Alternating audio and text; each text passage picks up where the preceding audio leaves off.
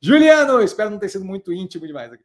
Juliano, boa noite, mestre. Boa noite, Juliano. Das empresas já analisadas neste trimestre, quais foram os resultados que considerou mais positivos, negativos? Das que foram mais, das que foram analisadas, a gente teve Minerva com resultado bem positivo, mas assim, dado que é, já era esperado, não é algo que chama atenção. Me impressionou a XP, tá? A XP eu não esperava que fosse tão positiva análise, tanto é que agora estou tranquilo com mudança da modal ou não mudança da modal. Essa foi feita esse final de semana. A gente teve a Mobile com melhoria contínua, que foi um ponto interessante, nada que chame a atenção, mas um ponto interessante. É, Banco do Brasil humilhou. Banco do Brasil foi muito, muito, extremamente positivo. Então, assim, por mais que o preço não responda, o resultado foi ridiculamente muito bom. É, Alpargatas foi, foi mais fraco do que a gente imaginava.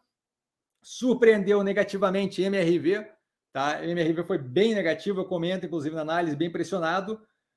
Neogrid foi bem interessante o fato dela já começar a engatar é, com as mudanças e conseguir já crescer de forma mais agressiva no direcionamento de uma nova operação, uma operação que tem as partes vinculadas. Não esperava um resultado tão rápido desse vínculo mais com as partes que de fato rendem para a operação. Então, essa chamou atenção também. É... A alavancagem da outra parte chamou atenção. Uh, acho que as que chamaram a atenção foram essas, tá? O restante, positivo, negativo, comentado nas análises, mas as que chamaram a atenção, que chamaram a atenção mesmo foram essas. Tá, o resultado da Clabin também muito positivo, mas o resultado da Clabin não é provavelmente impressionante que venha sempre positivo. O preço naquele, naquele travado é que é impressionante.